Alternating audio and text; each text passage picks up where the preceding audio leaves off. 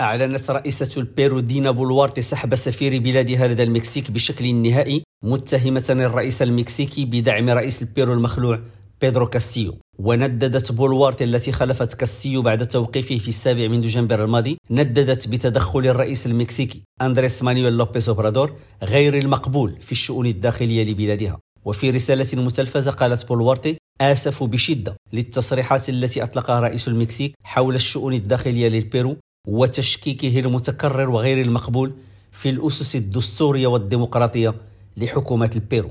وكانت البيرو قد طردت السفير المكسيكي في ليما نهاية دجنبر الماضي بعدما منحت المكسيك اللجوء السياسي لزوجة كاستيو وولديه وقال الرئيس المكسيكي اليساري إنه يريد مواصلة دعم الرئيس المخلوع ظلما وفي بيان أعربت وزارة الخارجية المكسيكية عن أسفها لقرار الحكومة الحالية لجمهورية البيرو خفض العلاقات الدبلوماسية بين البلدين إلى مستوى قائم بالأعمال. ويتهم كاستيو بمحاولة انقلاب عبر قراره حل البرلمان الذي كان على وشك أن يقصيه من السلطة.